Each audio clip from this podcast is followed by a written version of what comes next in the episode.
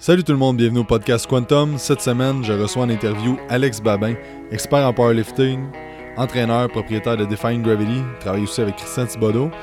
Donc, euh, on a parlé de qu'est-ce que Defying Gravity, ses méthodes favorites pour développer de la force, à quel point que ceux qui font beaucoup d'hypertrophie bénéficieraient beaucoup plus de force et euh, vice-versa, à quel point que le monde qui font de la force devrait faire un petit peu plus d'hypertrophie.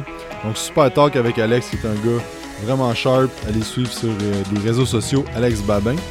Et euh, premièrement, avant qu'on commence, je veux vous dire que le son a été capté seulement par la caméra et non par les micros, donc il n'est pas super, mais je tenais quand même à mettre cette interview parce que je trouvais ça vraiment intéressant le contenu, mais le son est un petit peu moins bon, donc euh, on va faire attention pour plus que ça arrive. Et juste avant qu'on commence, j'aimerais vous dire merci d'écouter le podcast et si vous aimez ça, allez faire un rating ou un review sur iTunes ou sur peu importe la plateforme que vous écoutez un petit 5 étoiles, un avis, peu importe. Euh, ça nous aide grandement avec ce projet des Quantum Podcasts. Donc, euh, sans plus tarder, je vous présente l'interview avec Alex Babin. Bonne écoute. Salut tout le monde, bienvenue au podcast Quantum. Je m'appelle Jacob Amil, propriétaire d'entraînement Quantum. Et cette semaine, j'ai le plaisir de recevoir Alex Babin, expert en powerlifting, propriétaire de Defying Gravity et acteur. Oh! oh! fait euh, merci Alex d'être ici avec nous. Fait que euh, j'aimerais ça que tu nous parles un peu, c'est quoi Defying Gravity, c'est quoi la mission, puis euh, qui t'es, qu'est-ce que tu fais? On a déjà eu Alex sur le podcast, euh, en fait, Quantum Show podcast la dernière fois. Pour ceux qui ont pu écouter, qu'est-ce que Defying Gravity, c'est quoi ta mission avec ça? Defying Gravity, c'est une business de coaching en powerlifting prioritairement. Euh, mais on focus vraiment sur la force, fait que c'est pas nécessairement tous des athlètes qui vont aller en compétition, mais on focus vraiment sur les livres du powerlifting, la dynamophilie, comme on dit en français. Euh, puis c'est ça, on est quatre coachs, euh, puis on se partage la tâche de, coacher nos athlètes. C'est vraiment du coaching. C'est pas, je parle souvent de la différence entre un écrivain de programme, comme que Christian Thibodeau, mon chum, il dit souvent, et puis un coach. Un coach, euh, nous, on se, on se différencie beaucoup dans le domaine parce que justement, on coach. Puis du coaching, pour moi, pour nous, c'est euh, en premier, c'est euh, l'analyse. Donc, pour être capable de coacher quelqu'un, il faut que je regarde le mouvement, il faut que je regarde la technique, il faut que je puisse être capable d'avoir un œil critique puis de voir c'est quoi les faiblesses du client, de l'athlète. Donc, j'analyse le mouvement pour être capable de bien prescrire des exercices, des mouvements, programmation, tout ça. en deuxième, ce qui est très important, c'est la communication. Euh, pour que je puisse être capable de suivre un athlète, il faut qu'on communique ensemble. Il faut que le client il communique énormément avec moi, mais moi aussi, il faut que je communique avec le client. Il faut que je lui dise exactement ce que je m'attends du client.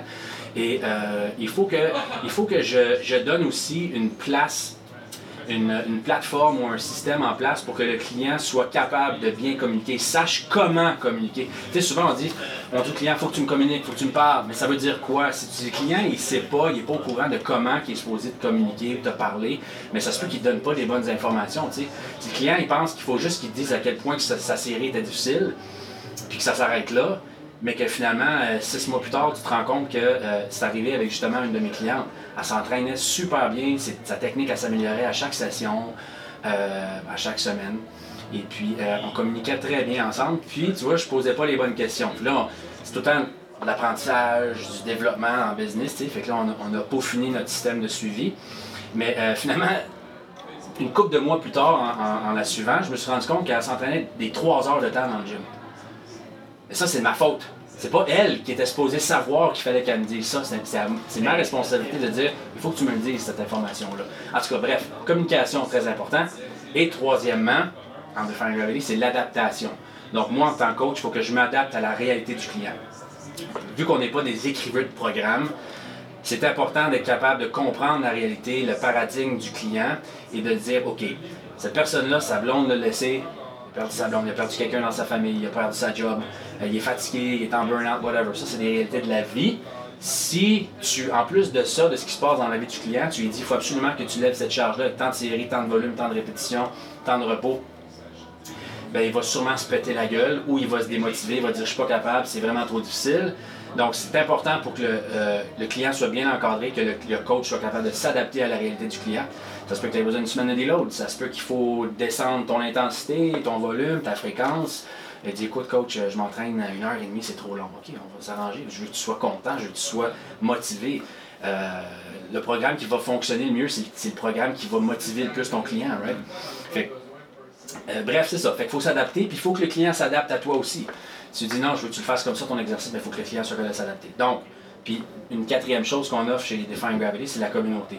On est vraiment une gang super le fun qui s'entraîne. On n'est pas dans un gym.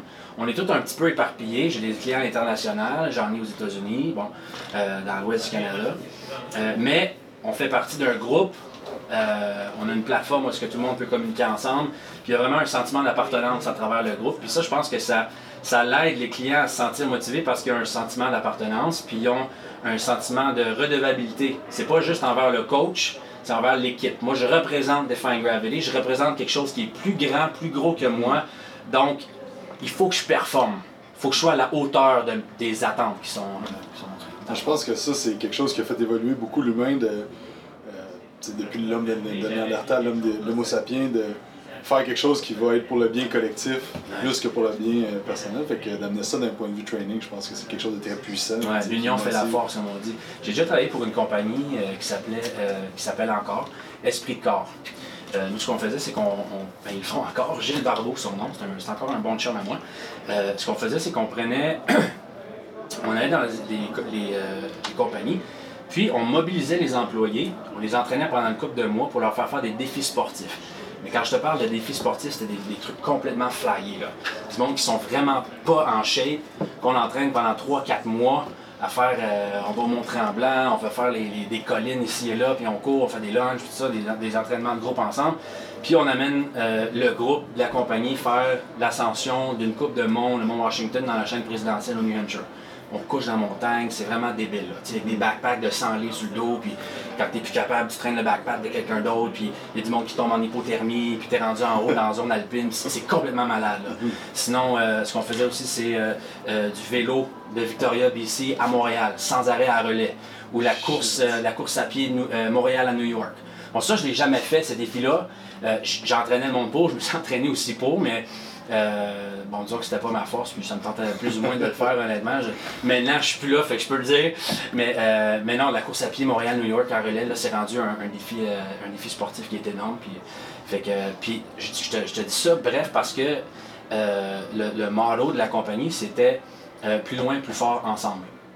Fait que ça rejoint un peu ce que tu dis, l'union fait la force. Fait que je pense, je pense vraiment que quand tu quand tu appartiens à une entité qui est plus grande que la, juste toi, ben, tu es redevable à quelqu'un d'autre, je pense que ça donne une pression qui est saine pour performer puis aller au-delà de ce que tu penses que tu es capable de faire. Exact. C'est quoi la mission de Defying Gravity? De, de, devenir, on est en train de le faire, de devenir euh, la référence numéro un en coaching de powerlifting au Québec et devenir, et devenir une force dans le powerlifting à travers le pays aussi. Et, et, être reconnu à l'international. Mais en premier, c'est le Québec, devenir la numéro un au Québec se faire connaître, être éventuellement dans les tops au Canada euh, et grossir aussi à l'international, mais on commence, euh, on commence en quelque part. C'est bon, c'est bon. Puis parle-moi un peu des réalisations. Tu sais, personnellement, on parlait de bench tantôt, puis tout ça. C'est quoi tes meilleurs lifts, euh, bench, squat, deadlift? En compétition, j'ai fait. c'est quoi un kilo? J'ai fait, j'ai fait 425 livres en compétition au bench. ça, c'était dans la EPC, Elite Powerlifting Canada.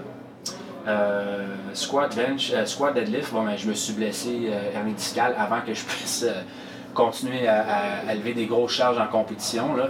Mais j'ai déjà fait en compétition d'homme fort, j'ai fait un deadlift de 600 livres. bon, les standards d'aujourd'hui, 600 livres, c'est vraiment pas tant. j'ai squatté 540 pour deux reps. mais bon, c'était vraiment plus mon bench que j'ai été capable d'amener à un niveau qui, qui, est quand même, qui est quand même respectable. Ouais. Tu me parlais d'un bodyweight de 230 dans ce temps-là? Oui, exact, 230, 232 livres.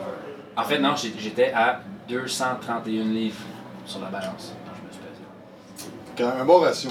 tu me parles un peu. Euh, As-tu des principes que tu utilises en programmation pour le powerlifting? Euh, tu sais, principes généraux que tu utilises quand tu programmes?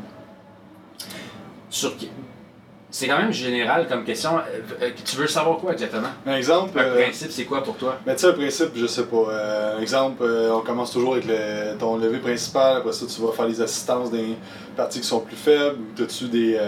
je sais pas, est-ce que tu perds. mettons du bench avec du, du chin-up pour alterner avec okay. chest dos? Principe genre de même. OK. Les grandes lignes. Les grandes lignes de comment on fonctionne Euh, si tu regardes une programmation au complet, puis je vais, je vais commencer plus large, là, puis après ça, on va, peut-être faire un effet entonnoir, puis on va rentrer dans la session euh, micro-cycle. Mais euh, bon, si tu regardes une programmation, le plus loin que tu es d'une compétition, le plus que tu vas faire de volume, le plus que tu vas travailler, travailler ta, ta capacité de travail.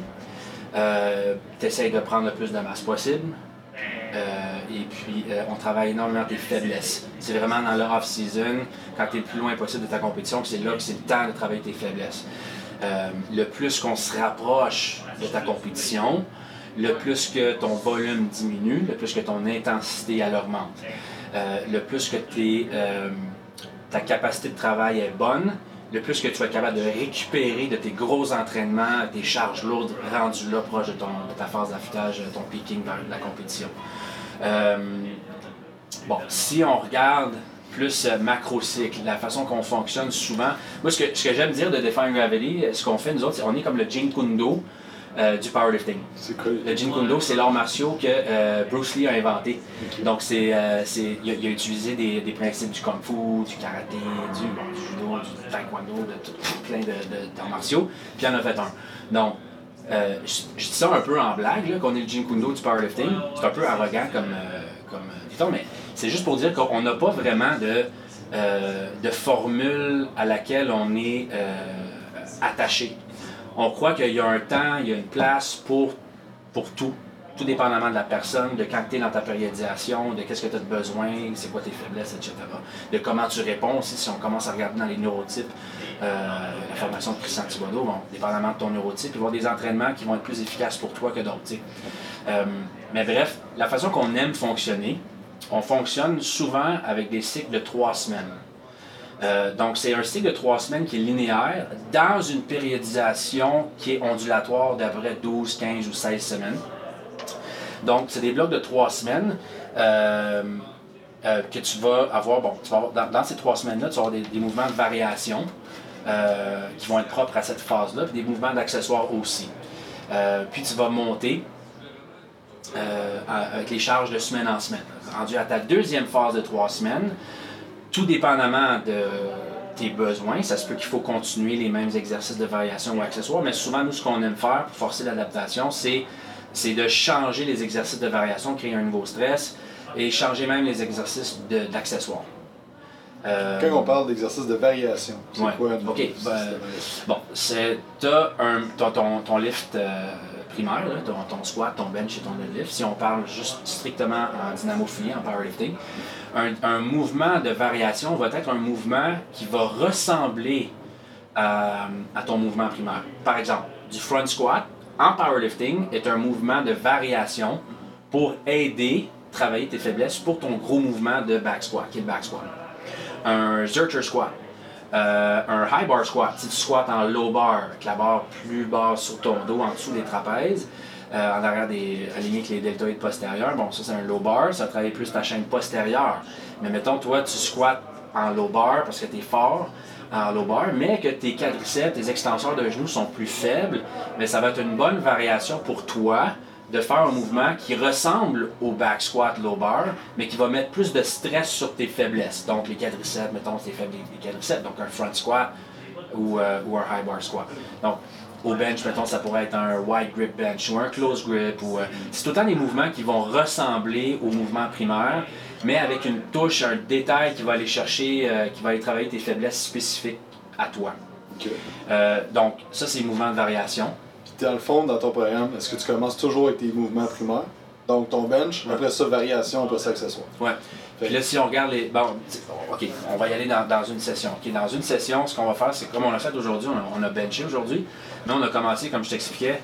euh, moi, ce que j'aime faire, c'est j'aime réchauffer. J'ai j'ai comme plusieurs étapes au réchauffement. OK?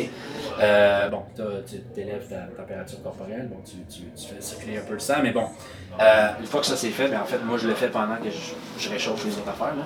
Mais euh, tu fais du. tu, réchauffes les muscles qui sont responsables, qui, qui travaillent pour ton mouvement primaire. Mettons dans ton bench, comme on l'a fait tantôt, bon, tes triceps c'est super important. tes pecs, évidemment, le haut de ton dos puis tes lattes. Le haut de ton dos, ça travaille ça garde toute la rétraction des omoplates, la rétra- rétraction scapulaire sur le dos, comme on a vu tantôt, ce qui était ta faiblesse à toi, c'est de garder les épaules collées contre le banc, right? Euh, donc, c'est super important de, travailler ce muscle-là, de le réveiller, de lui dire, d'envoyer le signal, de dire, écoute, là, faut, que tu, te réveilles, tu vas travailler tantôt. Ça avoir un influx nerveux, ça, ça pompe du sang dans le, dans, le, dans le muscle aussi, ça le prépare à travailler. Le lat, le, grand dorsal, on le travaille parce que c'est ça qui est responsable. Ça stabilise l'épaule énormément. Ça, fait la dépression des omoplates. C'est super important quand tu benches d'être dans cette position-là pour stabiliser l'épaule, faire en sorte que tes triceps travaillent comme il faut.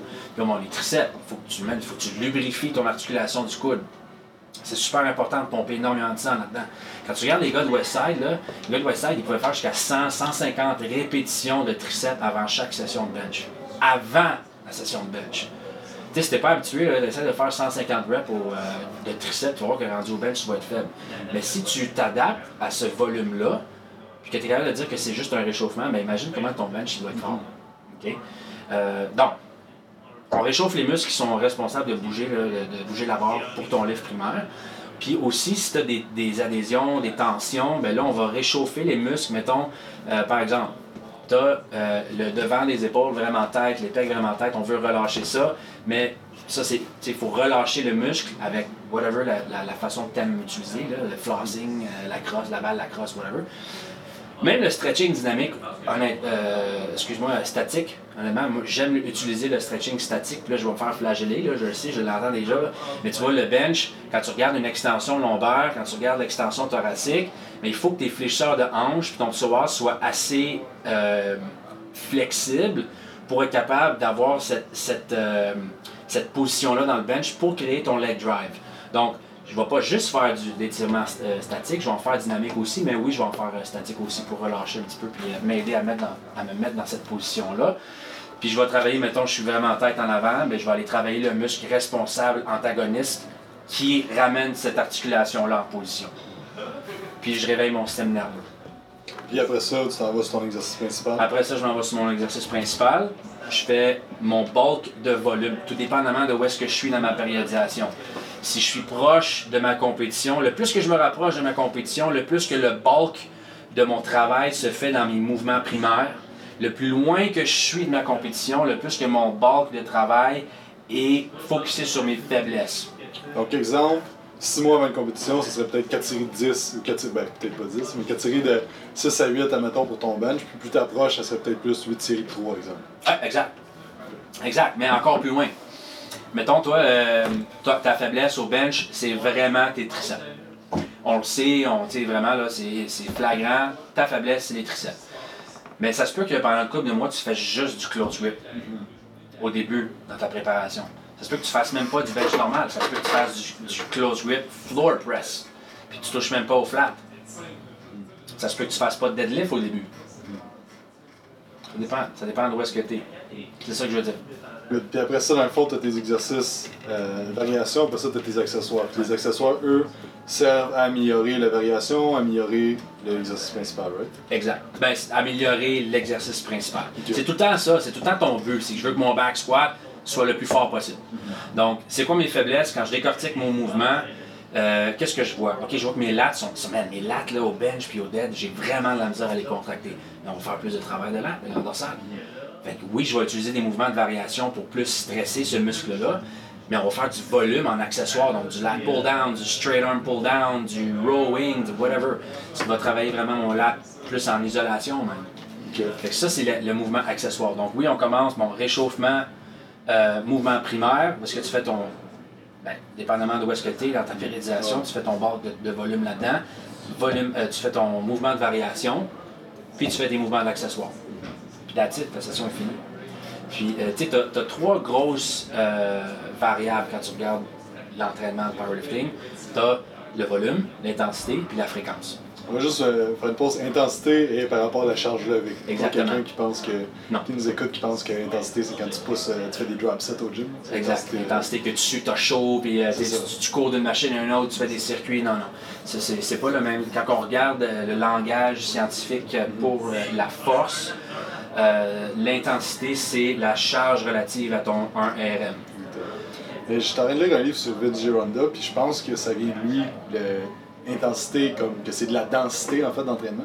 Parce que lui, dans ses, dans ses vieux articles, euh, il disait intensité pour dire, euh, mettons 8 x 8 avec 30 secondes de pause. Et je pense que ça vient peut-être du, du, du, monde bodybuilding, que ça a juste été une mauvaise euh, translation, traduction en fait. Ouais, ça se peut. Mais tu sais, moi je savais pas ça, j'ai jamais entendu ça. Puis tu sais, si tu connais pas le langage, si tu veux, de la force, c'est quelque chose qui est intense, c'est quelque chose qui bouge vite, c'est quelque chose qui est rapide, c'est quelque chose qui, est très demandant. Fait que ça peut vouloir dire plein de choses. Mais c'est une, bonne, une bonne chose que tu mettes le doigt dessus parce que l'intensité dans le domaine de la force, ça veut dire la charge que tu mets sur la barre. Donc, le plus que ton entraînement est intense, que l'intensité est haute, le plus que tu as le vélo cette journée-là. Le volume d'entraînement, ça veut dire c'est quoi le, euh, tonnage que tu as fait dans cette session-là? Est-ce que tu as fait beaucoup de volume d'entraînement? Est-ce que tu as fait beaucoup de séries, beaucoup de répétitions? Puis il y a différentes façons de, de décortiquer un du volume. mais en, fin du compte, c'est le tonnage qui compte. Là.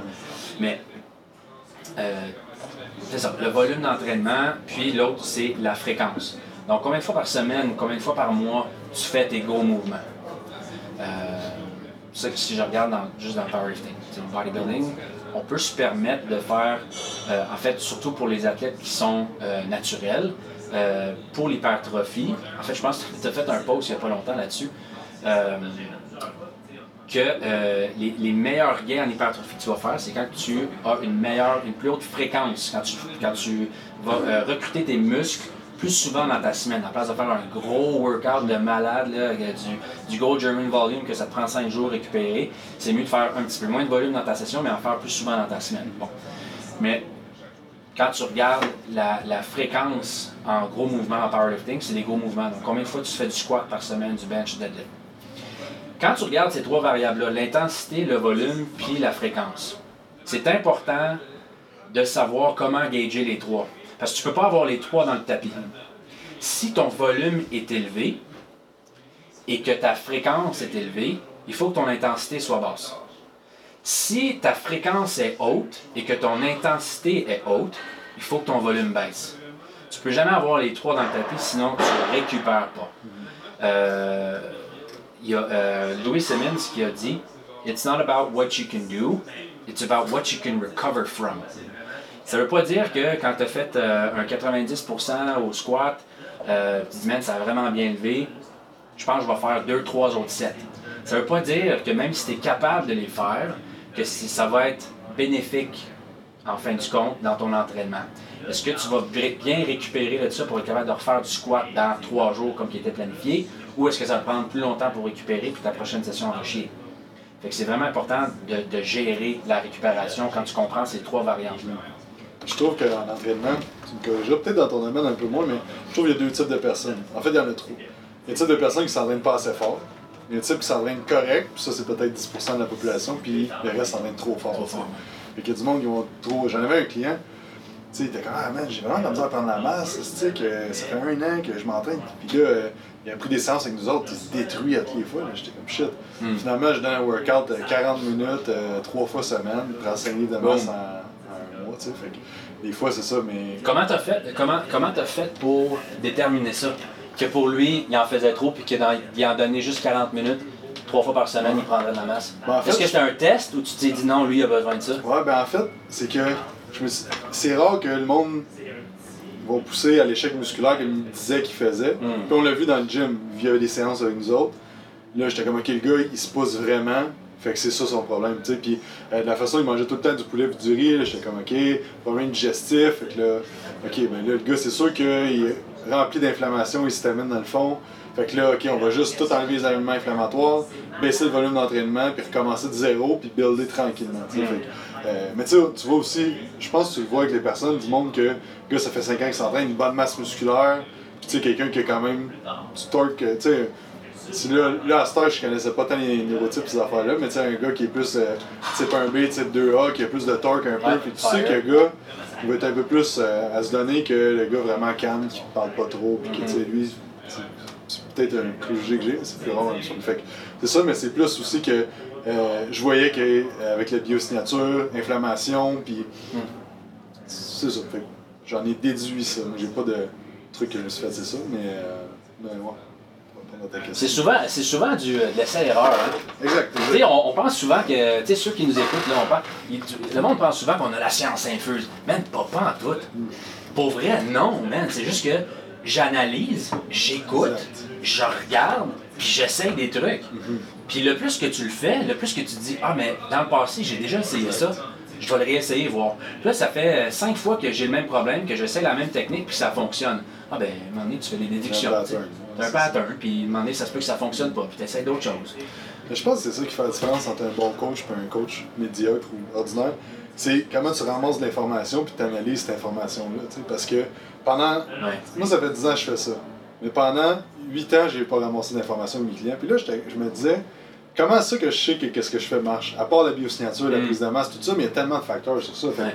Là, euh, quand j'étais voir Stéphane Cazot l'année passée, qui était comme, OK, mais ramassez-vous les données de vos clients que, durant un workout. Non. fait que là, euh, tu sais, oui, le, le monde marquait ses les, les charges, je regardais ses, ses, ses plans, voir comment ça progressait. Mais là, euh, ce que je fais depuis deux ans, c'est ramasser les stats puis évaluer, OK, ben, regarde, cette personne-là qui a un style d'entraînement de même, son 1RM estimé au back squat était à 225 livres.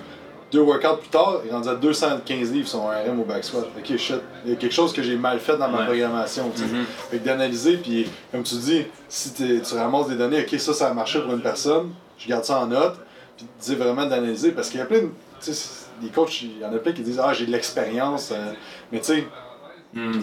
ils ramassent aucune information, puis je doute un peu de, de la valeur de cette expérience-là, tu sais, puis. euh, ouais, c'est ça. Fait que je pense ramasser l'information, c'est le best que, que tu peux faire pour pouvoir, après ça, trouver des patterns, puis trouver des. des- aller plus deep un peu à comprendre pourquoi que ce programme-là marche pas pour telle personne, puis Mhm. trouver des patterns pour la personne pour vraiment optimiser pour cette personne-là. C'est pas les c'est pas les années euh, c'est pas les années que tu as travaillé dans un domaine qui font qui font que tu es bon. Comme tu, dis, tu parles d'expérience, je pense que ben, tu l'as dit, c'est vraiment de- de- d'aller chercher le plus d'informations possible. Puis tu sais qu'est-ce qui fait un bon coach? Quand tu regardes ça là euh, tu sais, de- de- d'une troisième personne dans, dans un autre angle, là, c'est quoi qui fait qu'un coach est bon quand tu quand tu sais pas vraiment, quand tu n'es pas dans l'industrie, tu, tu sais rien. Un bon coach, c'est quelqu'un qui, qui donne des résultats à ses clients. Que ses clients ils ont de la longévité dans le sport, ça fait longtemps qu'ils font ça. Puis les clients sont avec ce coach-là pendant longtemps. Puis les clients parlent en bien de ce coach-là. Je pense juste ça. là. Tu sais, il faut souvent revenir à la base. OK? Tu sais, ceux qui nous écoutent, là, tu sais, si t'es pas sûr, là, c'est qui qui est un bon coach. Là. Man, on s'en fout, je m'en fous de combien de, de followers qu'il y a sur Instagram. Ça veut rien dire, man. Moi, je veux savoir combien de temps que ça fait que ses clients suivent le coach? Est-ce que ses clients parlent en bien de lui? C'est quoi que tu entends parler de ce coach-là, tu sais? Puis si t'es pas sûr, man, contacte le coach, pose des questions, mais... euh, en tout cas, bref, c'est une petite parenthèse que je voulais faire. Mais, euh, tu sais, juste revenir tantôt, on, on parlait de. euh, parce que j'ai écouté justement une entrevue avec Matt Wenning, j'aime beaucoup Matt Wenning, ça, je t'en avais déjà parlé. Puis il disait, euh, parce que je parlais de longévité dans le sport, il disait, euh, il a demandé à Larry Pacifico, c'est un des, des top powerlifters qu'il y a eu aux États-Unis, énorme, barrel chested, là, énorme le gros. Puis il disait, comment je fais pour avoir le plus de longévité dans le sport? Comment je fais pour, pour toffer longtemps? Il dit 9 out of 10. 9 out of 10, man. Ça, ça veut dire c'est pas parce que tu es capable de faire quelque chose qu'il faut que tu le fasses. Tiens, retiens-toi, mais ah, garde-toi du jus. Reste à 90%. Euh, le 100%, là, il y a une place pour le donner, puis c'est sur la plateforme. C'est là que tu te donnes à 100%. Puis moi, je suis vraiment comme ça. C'est comme ça qu'on fonctionne beaucoup avec les Fine Gravity. C'est une des questions que je reçois souvent. Bon, c'est quand est-ce que je force, coach? Ouais, hein. Ouais. Ben souvent, ceux qui sont plus type 1B, 2A, là, qu'il faut qu'ils forcent, ça c'est de la gestion. Qu'est-ce que, comment que je fais pour garder ce client-là motivé? Il a besoin de forcer. OK, ben il a besoin de forcer. Bon, ben je vais le faire forcer dans ses 3 RM ou 5 RM, dans des mouvements de variation qui vont pas avoir un effet de taxation aussi élevé que s'il ferait du, euh, du squat, par exemple, du back squat en 3 RM, 5 RM. tu sais. Fait que je le fais forcer, mais il est content. Puis, euh, puis moi, je- ça, ça, ça, ça joue pas trop avec, euh, avec ma périodisation et sa récupération. Mais 9 out of 10.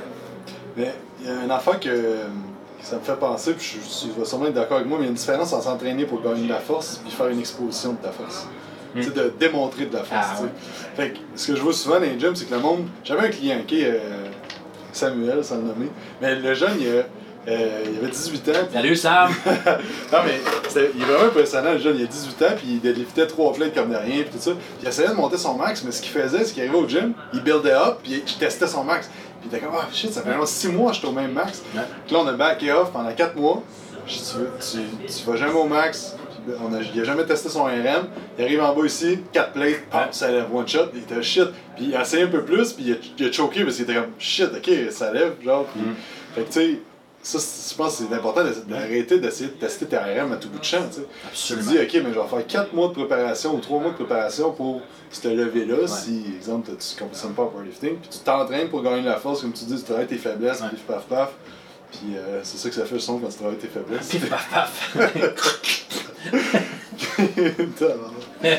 Mais c'est vrai, man. C'est vrai ce que tu dis. Puis, puis ça, je le dis souvent. J'ai déjà fait des posts qui parlaient de ça. euh, arrêtez de tester votre force. C'est pas en testant ta force que tu prends, que tu bâtis de la force. Faut prendre le temps dans le gym de bâtir de la force. Non pas de la tester. Il y a une place qu'il faudrait que tu testes. Si t'es pas un powerlifter, c'est correct, là. C'est pas sa plateforme. Mais quand tu es un powerlifter ou que tu veux faire de la compétition, il y a une place que tu devrais tester, puis c'est sur la plateforme. Exact, exact. Tu veux nous parler un peu des splits d'entraînement que tu utilises? Euh, tu veux dire comme. Euh, Ton jour 1, musculaire? tu sais, jour 1 c'est band, jour 2 c'est. Tu sais, t'as-tu quelque chose de particulier que tu utilises ou c'est selon la faiblesse? Tu benches-tu deux fois semaine? Tu squats-tu deux fois Ah, semaine? Deadlift? Ça varie-tu? Euh, ça dépend, oui, ça varie. Mais bon, ok, attends, en général, en général, je vais y aller de même, là. Mais, mais sache que c'est pas un moule qu'on reste dedans, là. Mais en général, tu vas avoir un, un, comme ton vrai squat une fois par semaine. Une autre journée, dans ta journée de deadlift, tu vas avoir une variation de ton squat. Euh, puis tu vas bencher deux fois semaine. Euh, moi, ce que j'ai trouvé, euh, de par mon expérience à moi, c'est que de presser juste une fois par semaine, c'est vraiment pas assez pour prendre la force. Euh, puis pour aller chercher une bonne technique aussi. C'est sûr que le plus que tu es gros, plus que tu es massif, le plus que tu es fort, le moins, de fréquence que tu dois avoir dans tes lifts aussi, parce que ça te prend plus de temps à récupérer. Le plus que tu es petit, le plus que tu ben, le moins que tu es fort dans le fond, euh, tu peux faire la plus haute fréquence, tu peux forcer plus souvent parce que tu récupères plus facilement. Mais bref, ouais, fait que c'est vraiment, t'as as comme deux squats. Mettons là, bon, jour 1, je ferais du squat. Je ferais soit une, autre- une variation de squat ou une variation de deadlift. Souvent, c'est ça que je vais faire. Un squat, variation de deadlift, puis là, des accessoires. de trap bar, euh, rack Ouais, pull. trap bar, du stiff leg, des block pull, ouais. Cool. Du déficit, whatever, dépendamment de ta faiblesse. Du sweeping deadlift. Sweeping deadlift. Sweeping, ouais, sweeping de- deadlift, c'est euh, c'est l'élastique qui est attaché à la barre. Là. Puis euh, soit que tu t'attaches l'élastique à un rack à squat ou tu as ton partner qui tire un peu dessus. Puis ce que ça fait, ben, ça tire la barre vers. Euh, comment tu dis ça Away from you. Là. Ça, ça- ça- Ouais. Away from. Away from you, okay? Uh, Franglish, il said. Fait que ça tire la barre, puis il faut que tu la, faut que tu contractes tes lattes pour garder la barre proche de toi. Euh, c'est un très bon exercice pour apprendre à contracter tes lattes durant le mouvement. Parce que ce serait un mouvement de variation que je donnerais après le gros squat. Après ça, tu fais tes accessoires. Même pour l'hypertrophie, moi j'ai utilisé souvent, je trouve ça. Pour les lattes, Ouais. c'est un très bon exercice. Ouais. Mais tu sais, c'est drôle, tu dis ça, tu sais, souvent, c'est c'est- pas tant deux mondes, tu sais, c'est...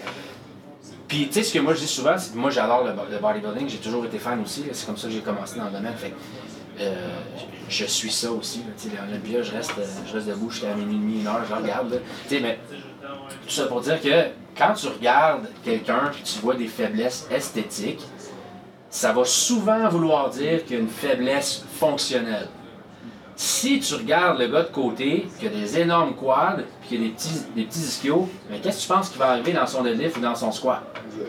Il va être quad dominant au bout. Faut que tu regardes, tu sais, bon, il, y a des gros quads. Qu'est-ce que ça veut dire?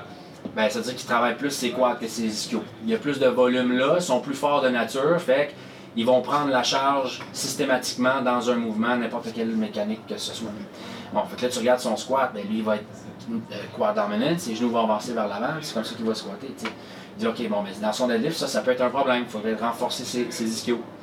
souvent, on pense que c'est deux mondes complètement différents, mais quand tu as un œil pour un, tu peux facilement comprendre l'œil pour l'autre.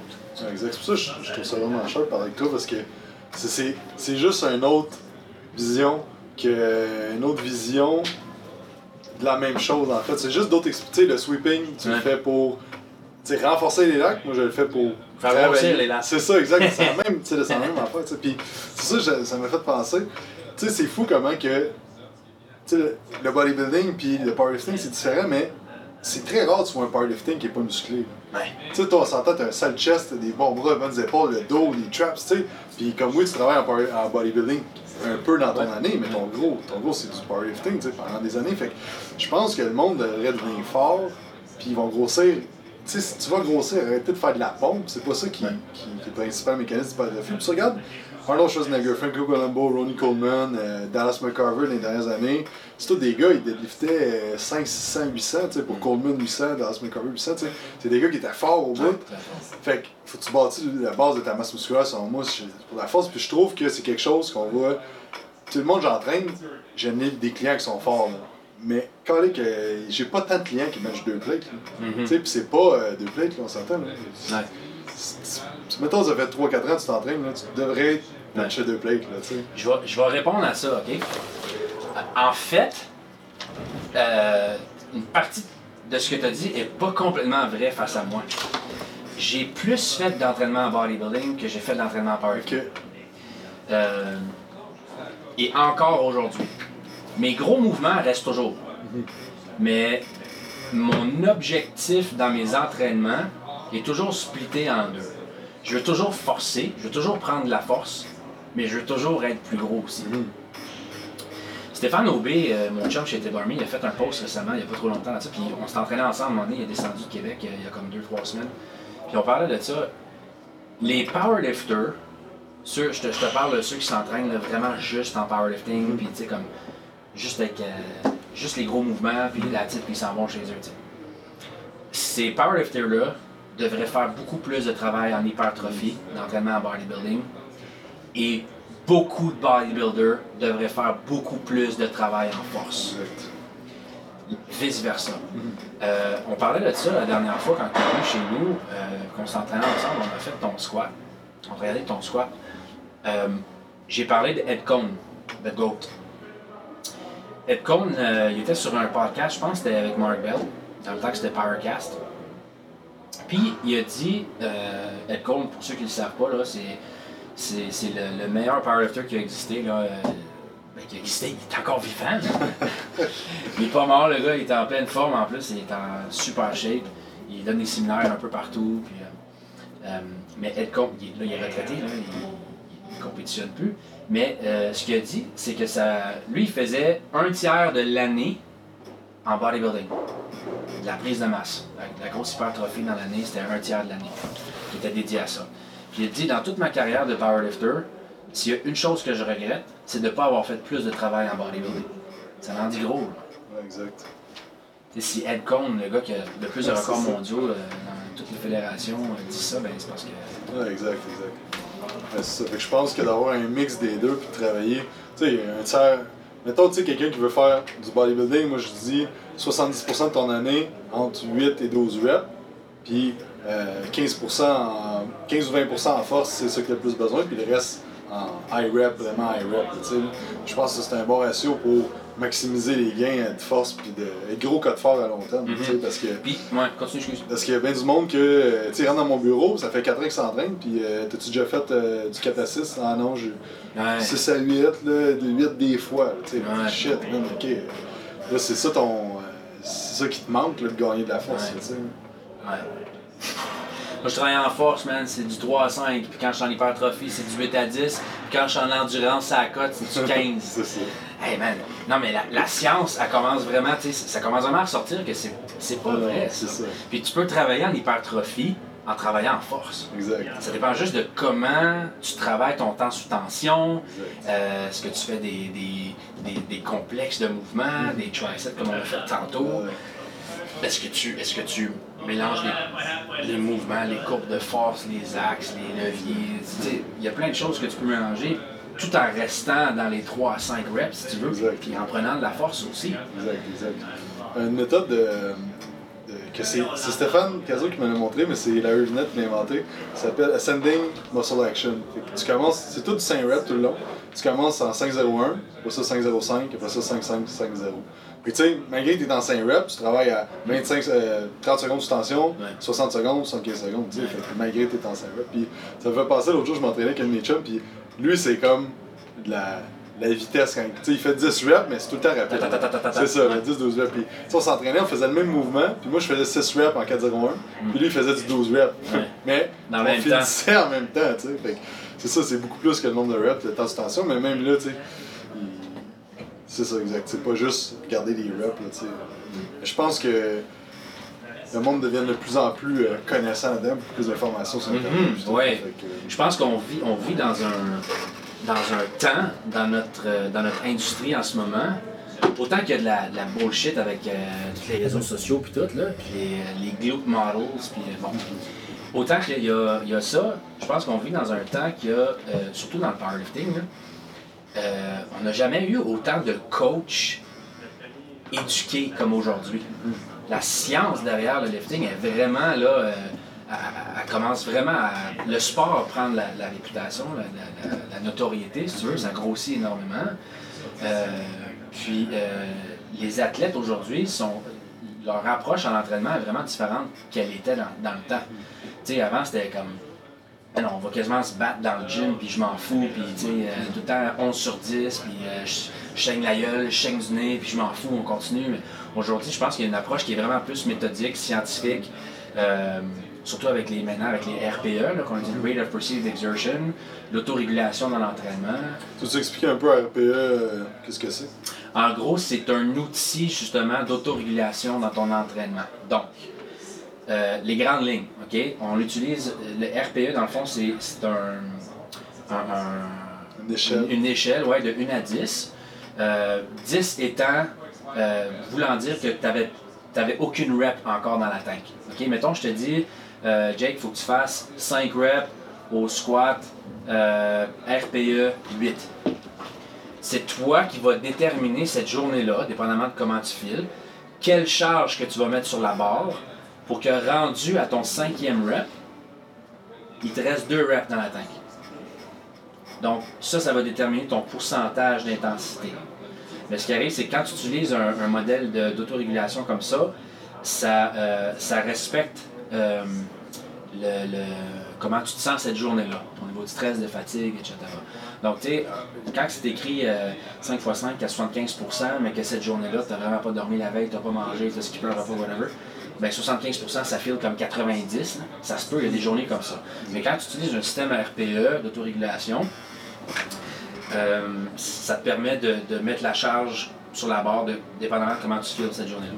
L'affaire avec le système RPE, ben, j'ai peut-être mal expliqué. Donc, quand tu es à 10 sur 10, ça veut dire que tu es vraiment à ton maximum de charge pour cette série-là prescrite. Fait qu'échec musculaire. Exact.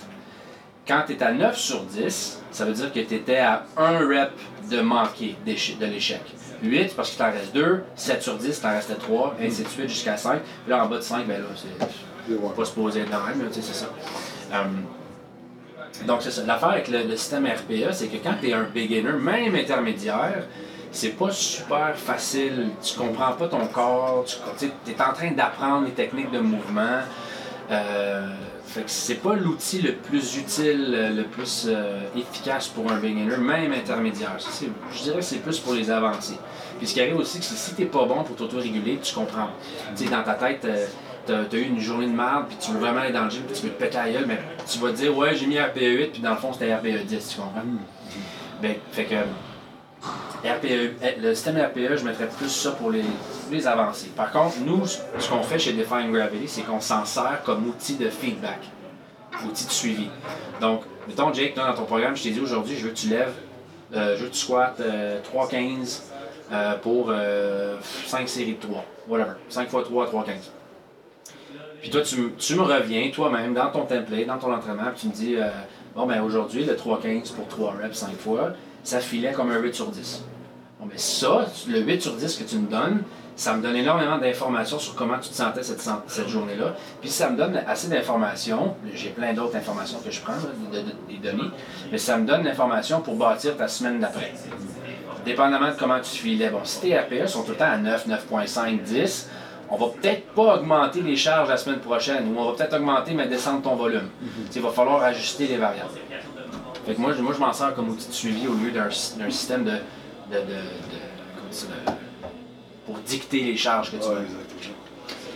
Tu nous parlais un peu des méthodes que tu utilises, euh, tu as des méthodes, je sais pas, excentriques, isométriques, des chaînes, des bands, euh, méthode flyer, Méthode flyer. Ben, pas flyer, mais qu'est-ce que tu utilises principalement pour gagner la force? Ok, j'utilise beaucoup les pauses dans les mouvements. Je suis un gros fan de, de ben, j'utilise euh, plus qu'une façon. J'utilise beaucoup le 4, Compensatory Acceleration Technique. c'est Fred Hatfield qui a, qui a ça. Euh, c'est quoi le Bon, Compensatory Acceleration Training Technique. Ça, ça veut dire que tu compenses pour un manque de charge lourde sur la barre par un un, speed output. Il faut vraiment que tu bouges la, barre le plus rapidement possible, tu mettes le plus de puissance possible dans ta barre. Donc, ça va aller chercher les mêmes fibres musculaires comme si tu avais vraiment lourd sur la barre, mais c'est plus facile de récupérer de ça. je suis un gros fan d'utiliser le cat training, aller chercher cette puissance-là. Euh, mais j'utilise énormément les pauses aussi. il y a deux façons de voir un sticking point. Moi, ce que je dis souvent à propos des sticking points, c'est, c'est comme si. Sticking point étant la partie dans ton mouvement où tu as le plus de misère quand tu fais. Ouais. Exemple, tu lèves ton bench à moitié, c'est là que tu as de la misère, c'est ça le sticking point. Souvent parce que bon, ton, ton échec est là. Euh, ce que j'utilise souvent comme, euh, comme, euh, comme, comme image, c'est. Bon, mettons, moi, j'ai une petite fille, là, elle a deux ans. Mettons, elle échappe, elle échappe du sirop d'érable à terre. Puis là, elle pogne son jouet, là, son petit jouet, puis elle essaie de. Elle glisse par terre mais elle glisse pas assez fort. Fait que le jouet reste pogné dans le patch de sirop d'érable. J'utilise du sirop d'érable parce que j'ai j'ai échappé un pot de sirop d'érable à matin, ça m'a tellement fait chier. Ah ouais, ça s'est mis en tête. D'habitude, j'utilise de la colle, mais bon. Fait, que là, tu glisses ton jouet, mais tu le glisses pas assez fort. Fait qu'il reste pogné dans la patch de colle. OK? Si tu glisses ton jouet assez fort, il va ralentir dans la colle. Mais il va, il va le dépasser, puis bon. C'est la même chose avec un sticking point. Fait que avec le cat training, la vitesse. Fait que tu peux utiliser le cat training pour dépasser ton sticking point, ou tu utilises des pauses. Fait que tu prends plus de temps sous tension dans cette, cette, euh, cette amplitude de mouvement-là, ou cette phase de mouvement-là, où tu es plus faible d'habitude, pour développer le plus de force possible dans cette phase-là. Donc, euh, souvent, ce qui arrive euh, sur le bench, par exemple, bon, c'est pas trop un, sticking point, mais c'est que les gens, souvent, ils manquent de tension. Euh, les grands dorsaux, ils se, relâchent, le haut du dos se relâche, euh, mes coudes, ils flare out de même quand je suis en bas. Bon, ben, en faisant du au press ou du pass press, ce qui arrive, c'est que tu gardes la barre à deux pouces du chest, puis là, tu restes là trois secondes, puis tu gardes tout, tout, tout tête. Et là, il faut que ce soit tête, le haut du dos que soit tête. Puis là, une fois que tu as compté jusqu'à 3, là, tu, tu repousses sans redescendre la barre. Fait que tu passes plus de temps dans cette phase de mouvement-là où est-ce que tu es faible, et qu'éventuellement tu vas prendre la force dans cette phase de mouvement-là, puis ça va devenir plus facile de dépasser cette, cette zone-là. C'est pas mal les deux techniques que j'utilise. Sinon, oui, euh, accommodating resistance avec les chaînes puis les élastiques, c'est sûr qu'on s'en sert énormément euh, pour ajouter de la vitesse euh, dans ton mouvement. Une affaire qui est intéressante avec les poses isométriques, je sais pas si tu as déjà lu un peu la, les recherches là-dessus, c'est que tu vas avoir un gain 15 degrés au-dessus puis 15 degrés en dessous. Fait que si tu prends ta pose, maintenant deux pouces du chest, tu vas quand même renforcer ton, ton début de mouvement parce que tu renforces 15 degrés d'après. Donc, euh, ah, non, j'avais jamais vu ça. C'est pas intéressant. Fait que tu une méthode qui est intéressante si tu veux.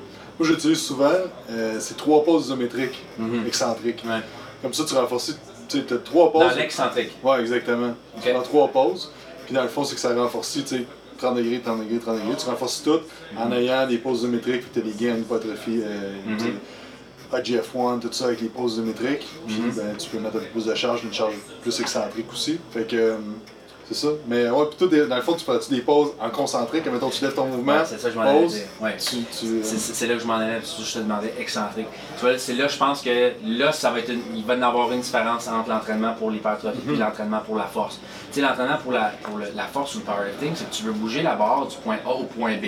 Du point A, sur, on parle du bench press, c'est la barre sur le chest puis du point B, c'est la barre quand tes coudes sont lockés en haut.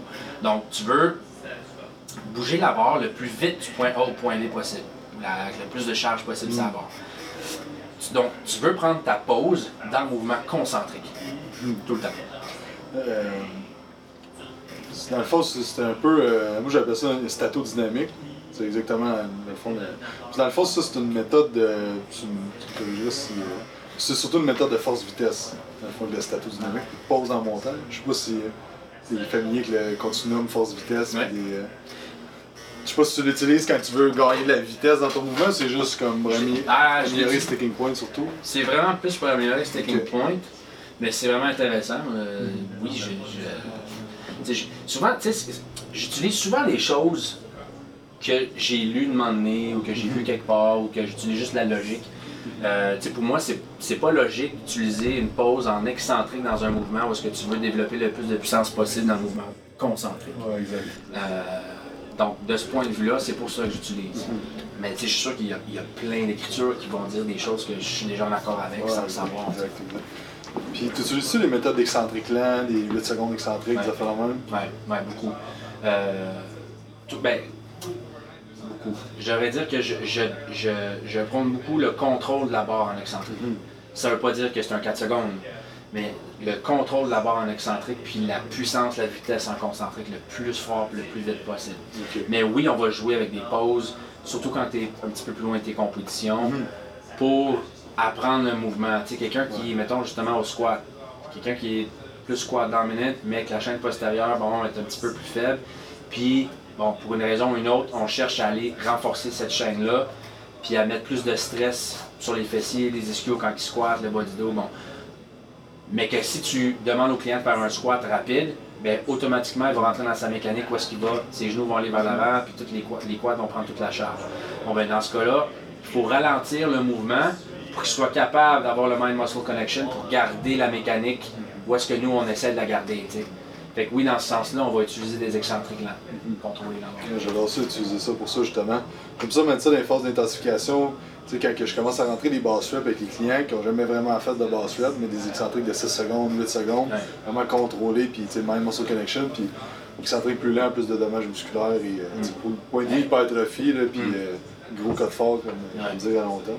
Puis, le plus que, ton, le plus que ton, ta force excentrique est forte, le moins que tu risques de te blesser. Ça, c'est Ouais. la science qui dit ça, les, les études qui ont sorti. Fait que oui, c'est super important de travailler ta force. Euh, Je trouve que c'est quelque chose qui. euh, Tu sais, dans le monde, quand ils voient powerlifting, ils vont s'entraîner tout de suite, ultra rapide, euh, concentrique, excentrique, mais tu sais, il faut que ça soit contrôlé, comme tu disais, excentrique, puis euh, il y a un gain à faire à ce, à ce niveau-là. Tu sais, il y a bien des recherches qui ont prouvé que euh, l'entraînement en excentrique au bout de la ligne, ça va augmenter plus ta force à long terme, tu sais. Ouais. Fait que, euh, c'est pas un excentrique, dommages. euh, ouais. pas un excentrique de 10 secondes, mais tu sais, au moins 4 secondes, que ça va faire. qu'il y a- il y, a une place pour tout. Exact, Tu exact. sais, justement, bouger la barre comme ça rapidement, là, il y a une place pour ça. Exact. Parce que ton reverse action, là, si tu veux le travailler puis faire le plus de reps possible, cette mécanique-là, en, en temps d'un- si tu veux faire le plus de reps possible en 30 secondes, mettons, ben, ça, c'est une approche à l'entraînement aussi qu'on utilise. Si on l'utilise beaucoup en strongman aussi, parce qu'en strongman, c'est souvent le plus de répétitions possible pour un temps. Euh, bon, en CrossFit aussi, c'est comme ça. Puis tu vois, euh, une, une Moi, j'a- j'adore le CrossFit aussi. tout ce qui est sport de barre, de barbell, athlétique, moi, j'ai- j'aime ça. Euh, puis une des faiblesses du sport de CrossFit, quand on regarde la compétition, je parle pas en entraînement général, parce que tu as des très bons coachs qui prônent le travail excentrique.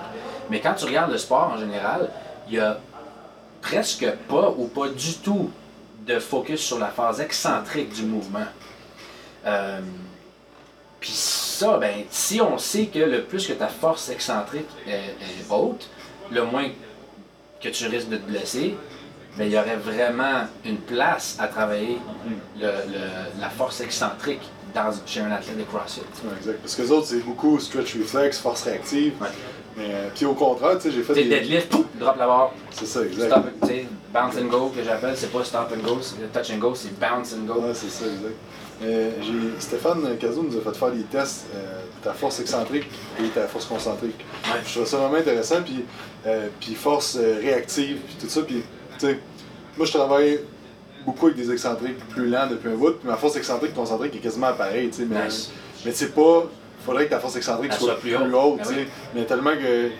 tu comment tu t'entraînes va dicter comment tu vas être fort. Fait comme tu dis, Hmm. euh, tu c'est un test que tu peux faire, tu sais, voir ta force excentrique, Ouais. es-tu pareil comme ta force euh, concentrique, puis même ta force réactive, il est comme, tu testes, admettons, tu fais un saut sans élan, puis un saut avec élan, puis si avec élan, t'es pas plus loin, ben il faut que tu travailles ton, Ouais, ton ton stretch stretch, reflex, ouais. qui, ton stretch reflex, qui est vraiment pas bon, fait que, tu sais, comme exemple, moi, sur le saut, j'étais quasiment la même affaire, ça veut dire que moi, je suis pas explosif, quand j'arrive dans le bas, va faire une pause pour repartir au lieu de, Ouais. de bouncer, tu sais. Ouais. Mais d'un sport comme le powerlifting, je suis pas, comme je te disais tout à l'heure, je suis pas vite quand je décolle ma barre, tu sais. Mhm. Mais je casse vite aussi, fait que c'est pas une bonne affaire, mais. Ah ouais, c'est le pire des deux mondes. exact, mais tu sais, de, de t'entraîner selon tes faiblesses, encore ça Jay, vient- t'es t'es lent pis t'es pas fort. Ouais, ben, ça. Mais tu sais, t'entraîner selon tes faiblesses, c'est- comme, c'est dans le fond, ce que tu prônes beaucoup. Je pense que tout le monde devrait s'évaluer ou te faire évaluer par un coach, voir c'est quoi t'as besoin, toi, en tant que, que personne? Oui, t'as besoin, exemple, de prendre la masse, mais tu manques de force excentrique, de ton sticking point tu sais? C'est bon ça, j'aime ça, je trouve ça vraiment intéressant comme approche de tester la force excentrique versus ta force concentrique. C'est vraiment pas compliqué. tu testes ton, tu build up ton RM sur le squat, mettons, ou le bench. Puis après ça, ce que tu fais, tu fais un excentrique only de 8 secondes. Puis tu continues à build up. Pourquoi 8 secondes? Euh, parce que dans le fond, c'est le double de ton, de ton De test. ton mouvement concentrique de 4-0-1 1 sur le test. Tu doubles le temps excentrique, mais excentrique only. Puis euh, je sais pas où Stéphane il a pogné ça, là, mais, euh, mais ça, puis ça te donne un ratio. Fait que si t'es en haut de.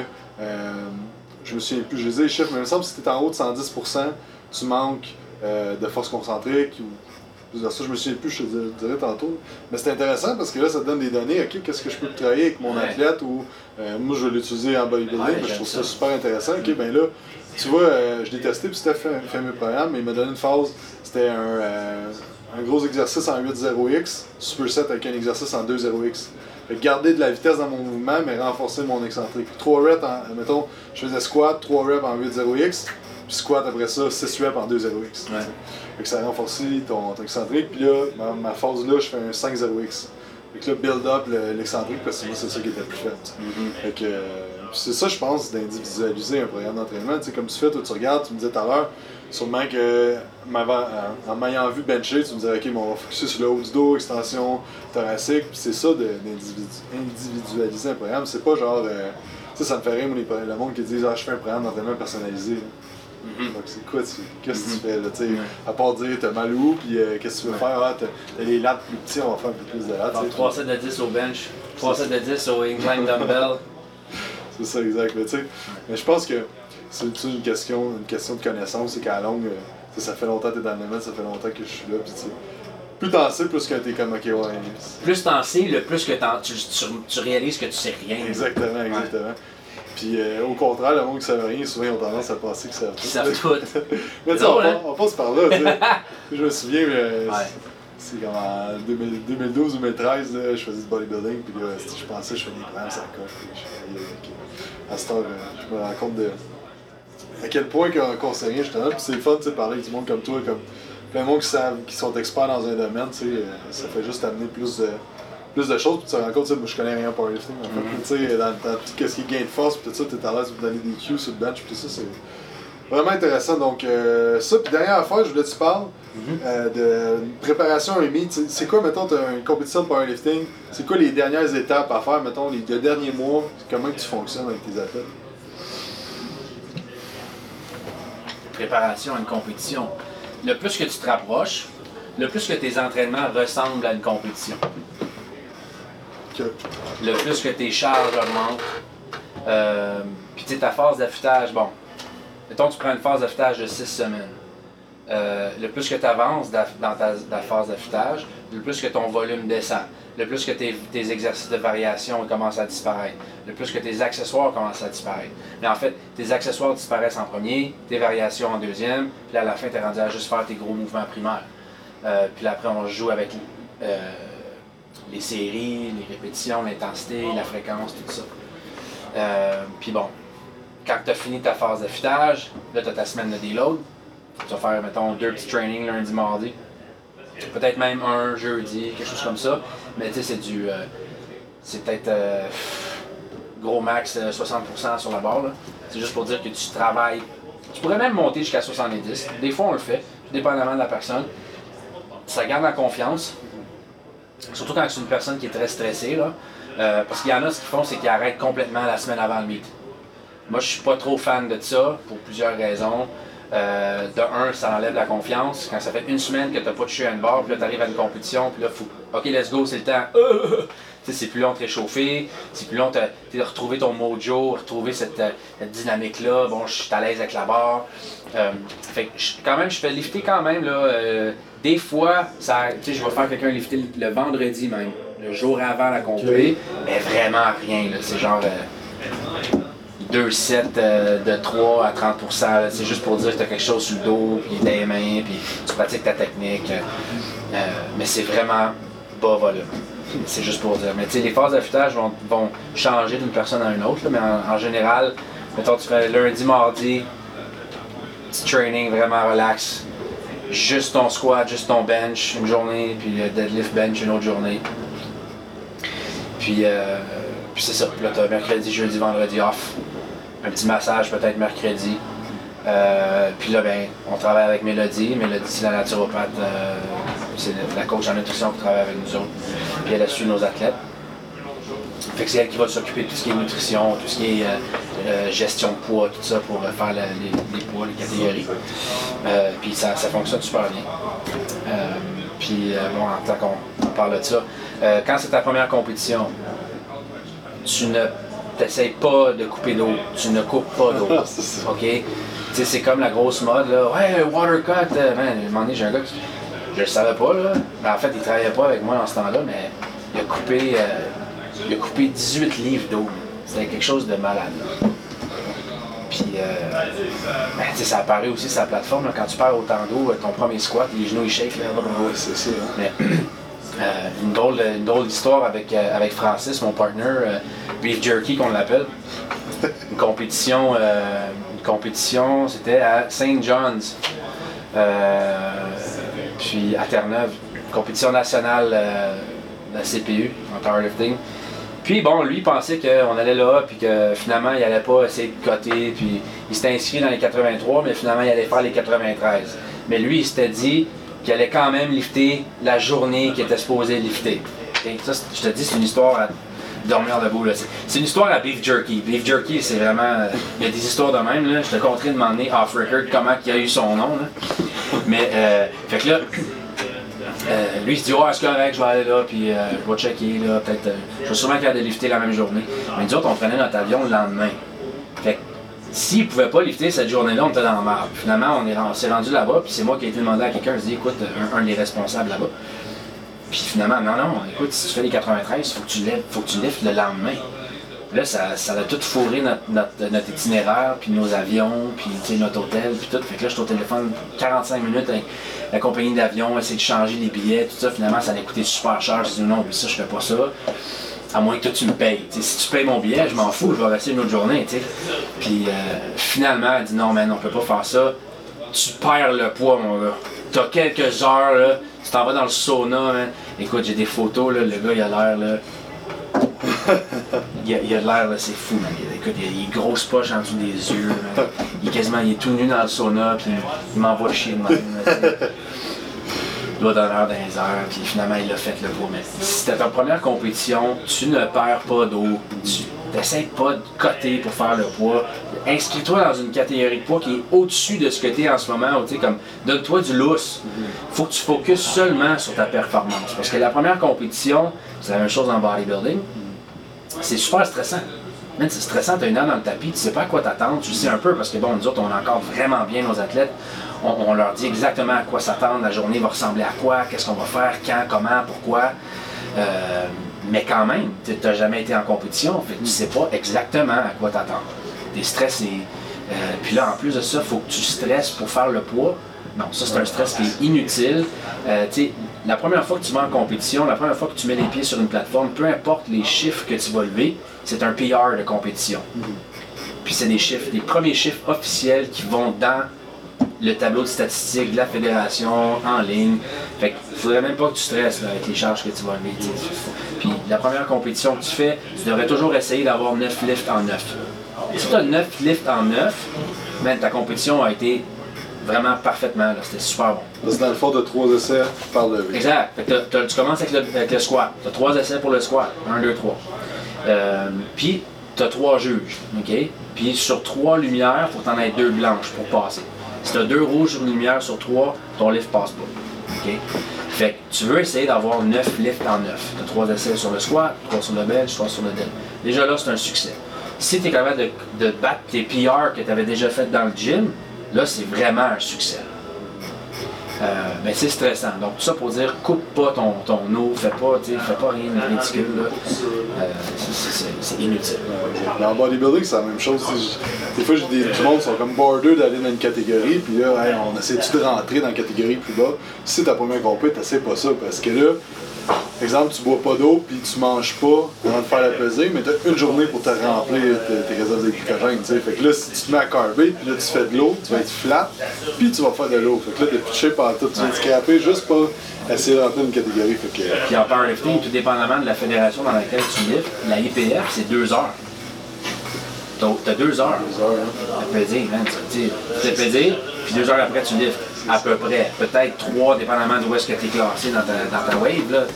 Mais sinon, c'est pas long. Là. Tu ça, tu peux pas faire euh, un gros débris d'eau puis là reprendre toutes tes réserves de glycogène. euh, man, tu vas caler du Gatorade tu vas pisser partout sur la plateforme. là. C'est. Et euh, parle-nous un peu, c'est quoi Define Gravity cette année? Qu'est-ce qui, euh, qu'est-ce qui vous attend? On a des gros objectifs avec Define Gravity, euh, avec les coachs. On veut vraiment, comme je t'ai dit, on veut vraiment devenir la euh, l'entité de coaching en powerlifting au Québec. Euh, puis je pense qu'on se démarque déjà. Il y a des très bons coachs au Québec. Vraiment, il y a de très bons coachs. Euh, mais je pense que la façon que nous, on a euh, formulé notre approche, notre système, je pense qu'on a vraiment le meilleur système de coaching pour le powerlifting avec un, suivi qui est très personnalisé, qui on est très à cheval. vraiment, nos clients, on les suit énormément de près, puis euh, sont très contents. Nos, athlètes, euh, nos clients sont super contents. Fait qu'on a des gros objectifs en termes de chiffres. on veut vraiment aller chercher une grosse clientèle cette année. Puis puis c'est ça. Écoute, on, on, va, continuer dans la, direction qu'on a déjà entrepris. Euh, je viens juste de lancer mon site web, notre site web, definegravitypowerlifting.com. Euh, on va faire euh, une belle vidéo promo qui va lancer bientôt après la compétition du 12 mai. Ben, en parlant de compétition, une grosse compétition au mois de mai, le 12 mai, la semaine prochaine. On va avoir 12 athlètes de Define Gravity qui vont représenter sa plateforme.